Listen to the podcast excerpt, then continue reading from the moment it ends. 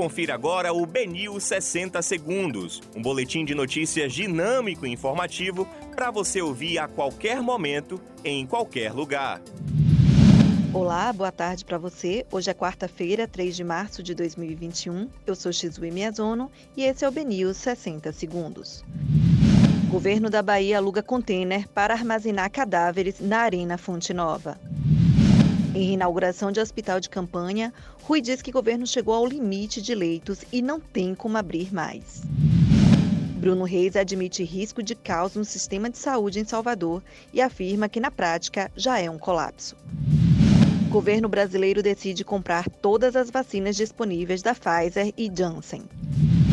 Bahia registra 1.112 óbitos e mais de 5 mil novos casos de Covid-19 nas últimas 24 horas.